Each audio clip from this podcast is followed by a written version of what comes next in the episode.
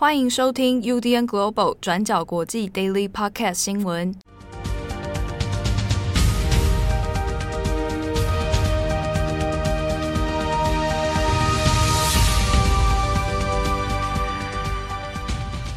Hello，大家好，欢迎收听 UDN Global 转角国际 Daily Podcast 新闻。我是编辑七号，我是编辑慧仪。今天是二零二二年二月二十五号，星期五。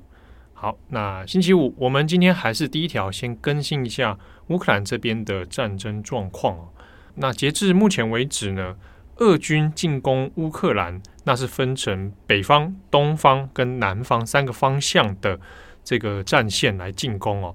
那目前三个路线呢，俄罗斯基本上是占得了上风。好，那同时呢，也夺下了车诺比的这个核灾封锁区哦。不过呢，战况并没有如俄罗斯国防部所宣称的如此的顺利哦，说一下子就诶让乌克兰兵败如山倒哈，并没有。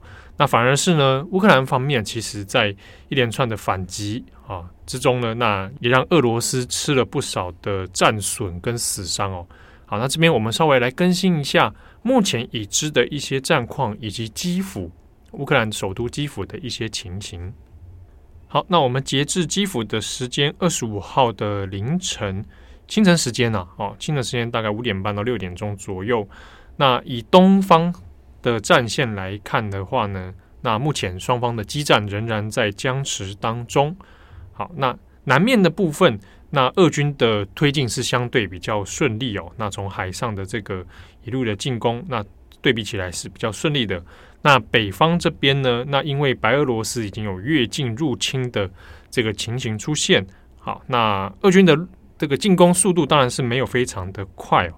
不过呢，因为从白俄这边出发的一些攻击直升机，好，那还有一些特种兵的这种空降攻击哦，那现在是可以直接深入到在基辅的北方北郊二十公里的安诺托夫机场这边。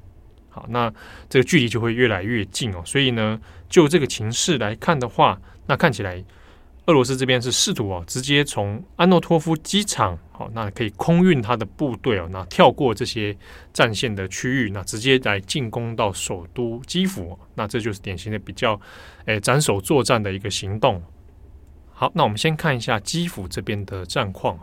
那虽然俄罗斯的国防部在昨天的时候有宣称乌克兰的防空系统，这个反飞弹系统几乎都已经瘫痪了，不过就目前的情势来看，看起来并不是俄罗斯单方面这样的说法哦。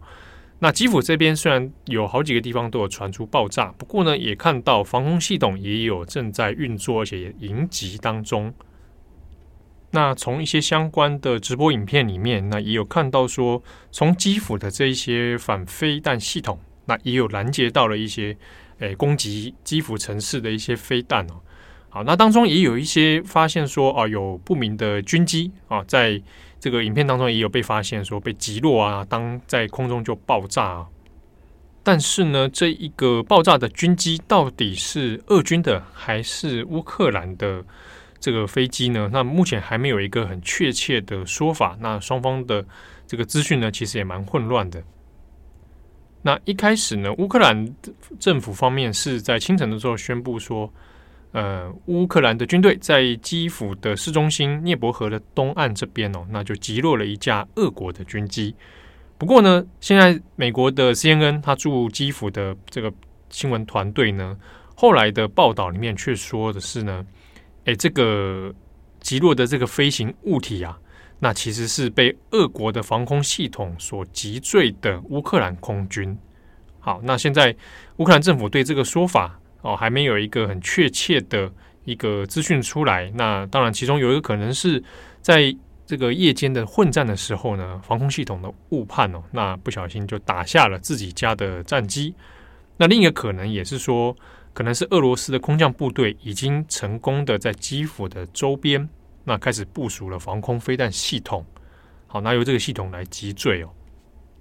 那现在呢，因为在基辅里面，那空袭也是有持续进行的。俄军的一些巡弋飞弹的攻击呢，那现在已经在基辅的东区城市里面呢，造成了很多的破坏哦。所以我们在新闻媒体上面可以看到，诶一些建筑物啊公寓，那发生了爆炸跟大火，那也有相关的一些救火啊等等。好，但不过目前为止，到底造成实际上多少人死伤？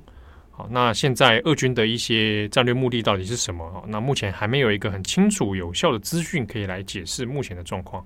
好，那就目前的战况来讲，那俄军可能的目的还是以斩首基辅这样的一个行动为主哦。那可能，那可能要突破现在目前焦灼的战况呢，那是直接攻入到基辅内部，那可能是呃活逮泽伦斯基，或者是直接斩首泽伦斯基等等这样的状况，然后呢，直接来推翻乌克兰的政府。好，另一方面，我们看一下刚刚提到的在南方战线这边哦，从海上来的。那相对起来，俄罗斯在这边的战况，那是相对比较推进的程度比较多。那比如说在黑海的蛇岛，好，那在蛇岛这边的，呃，有俄罗斯一艘军舰呢，那接近了蛇岛这个地方，那同时有向这个乌克兰的军舰这边来喊话，要求投降哦。那相关的录音有档案有流出，那 CNN 也有做了报道。在这之中呢，就乌克兰的军队。的回复是说他们拒绝投降，而且还骂了一句脏话回复哦，然后呢就被俄罗斯的军舰给炮轰。那现在乌克兰政府这边是有证实说，这个乌克兰这些士兵哦，那也都全员阵亡了。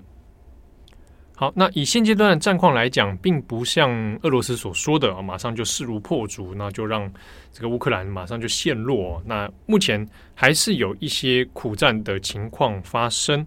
啊，不过我们可以来看一下俄罗斯内部现在的情况。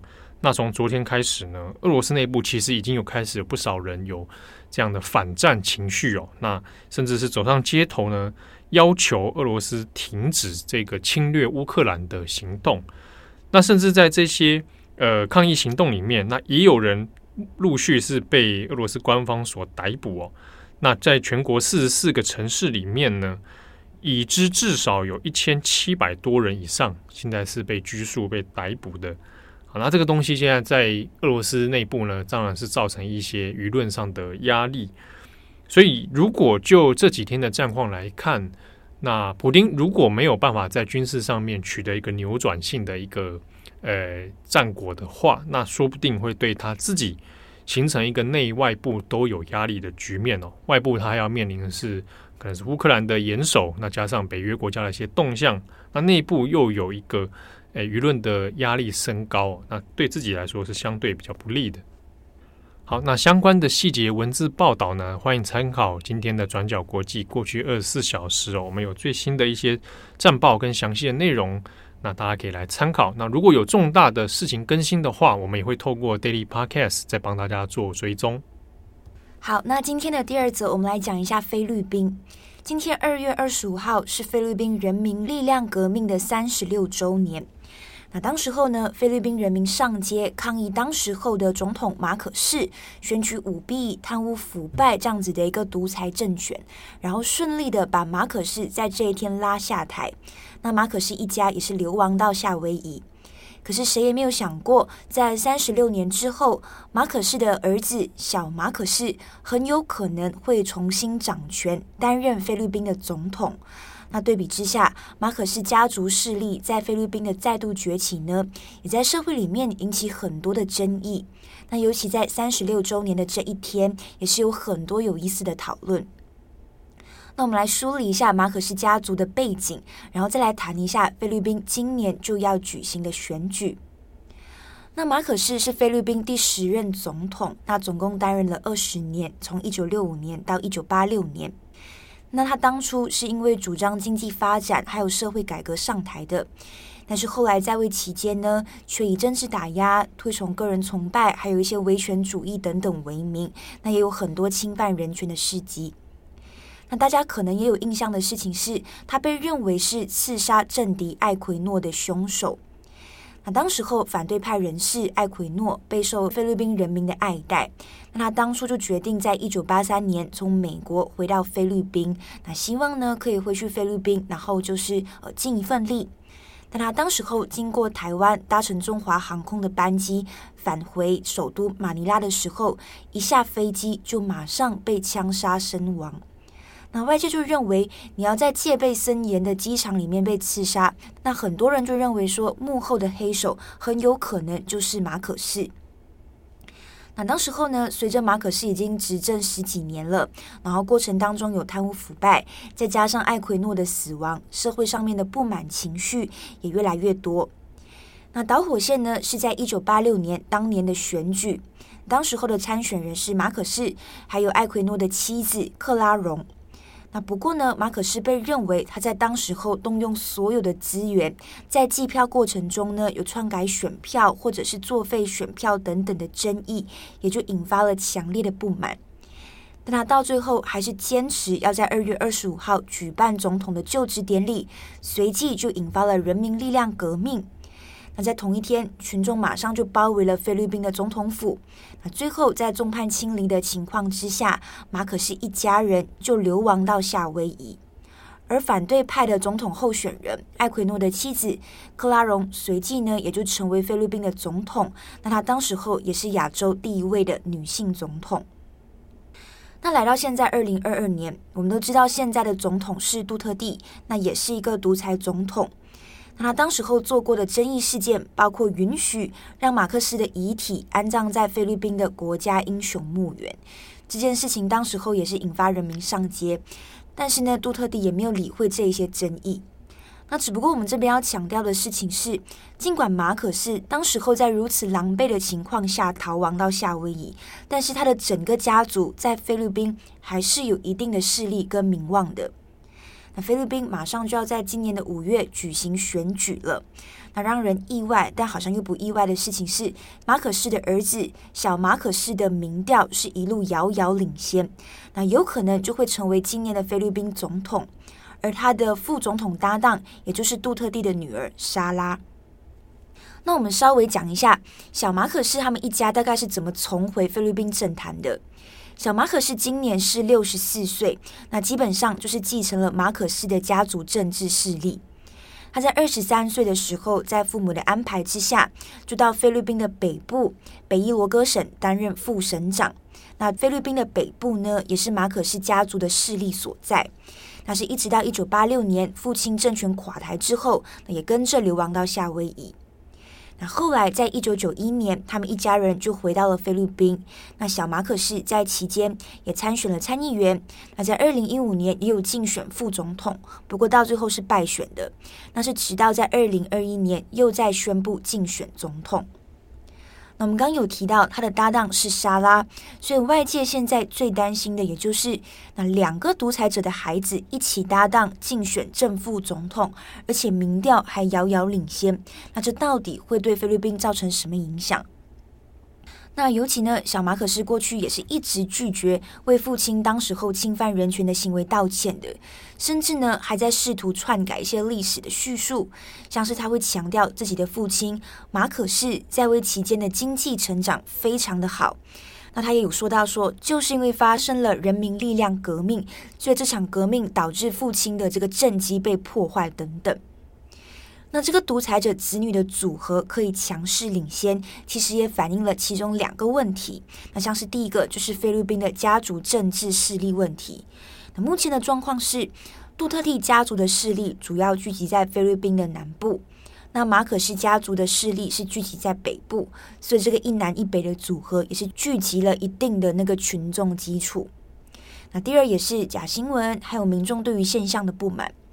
马可氏家族在回到菲律宾之后，那这十几年来一直透过各种方式来重塑家族的历史。那这样子不一定真实的资讯呢，目前是充斥在菲律宾的各大平台，尤其是脸书。那脸书呢，是菲律宾人接受资讯的最主要的管道之一。再加上很多的选民呢，都是在一九八六年之后才出生的。但是他们发现，人民力量革命之后所说的会实现经济成长啊、民生变好等等的这一些承诺都没有兑现。那相反的，收入还是越来越不平等，贫富差距也是在扩大。所以他们也会相信说，马可氏家族当时候长达二十年的统治是经济成长的黄金岁月。那当然，这也是跟小马可仕家族一家动用很多资源来做宣传有关。那另外呢，当初有参加人民力量革命的人，要么可能是已经过世了，那再不然现在也已经六七十岁了。所以人民力量革命的纪念以及当中的一些重要意义，也随着小马可仕的再度崛起，在这几年渐渐的黯淡。也所以这一次的选举也引发很多人权团体的疑虑，那也担心菲律宾的未来。好，那以上大概就是现在菲律宾选举的状况。那后续会怎么演变呢？我们也会持续再跟大家更新。好的，感谢大家的收听。那天气多变化，呃，大家要注意保暖。对，下下了一个礼拜的雨，到今天终于台北有放晴了。对，好像周末也是会是晴天。真的吗？希 真的吗？真的吗？帮大家扫一下，你知道比较心中的阴霾。对啊，那再像最近很多呢乌克兰的新闻，大家可能也会觉得说透不过气。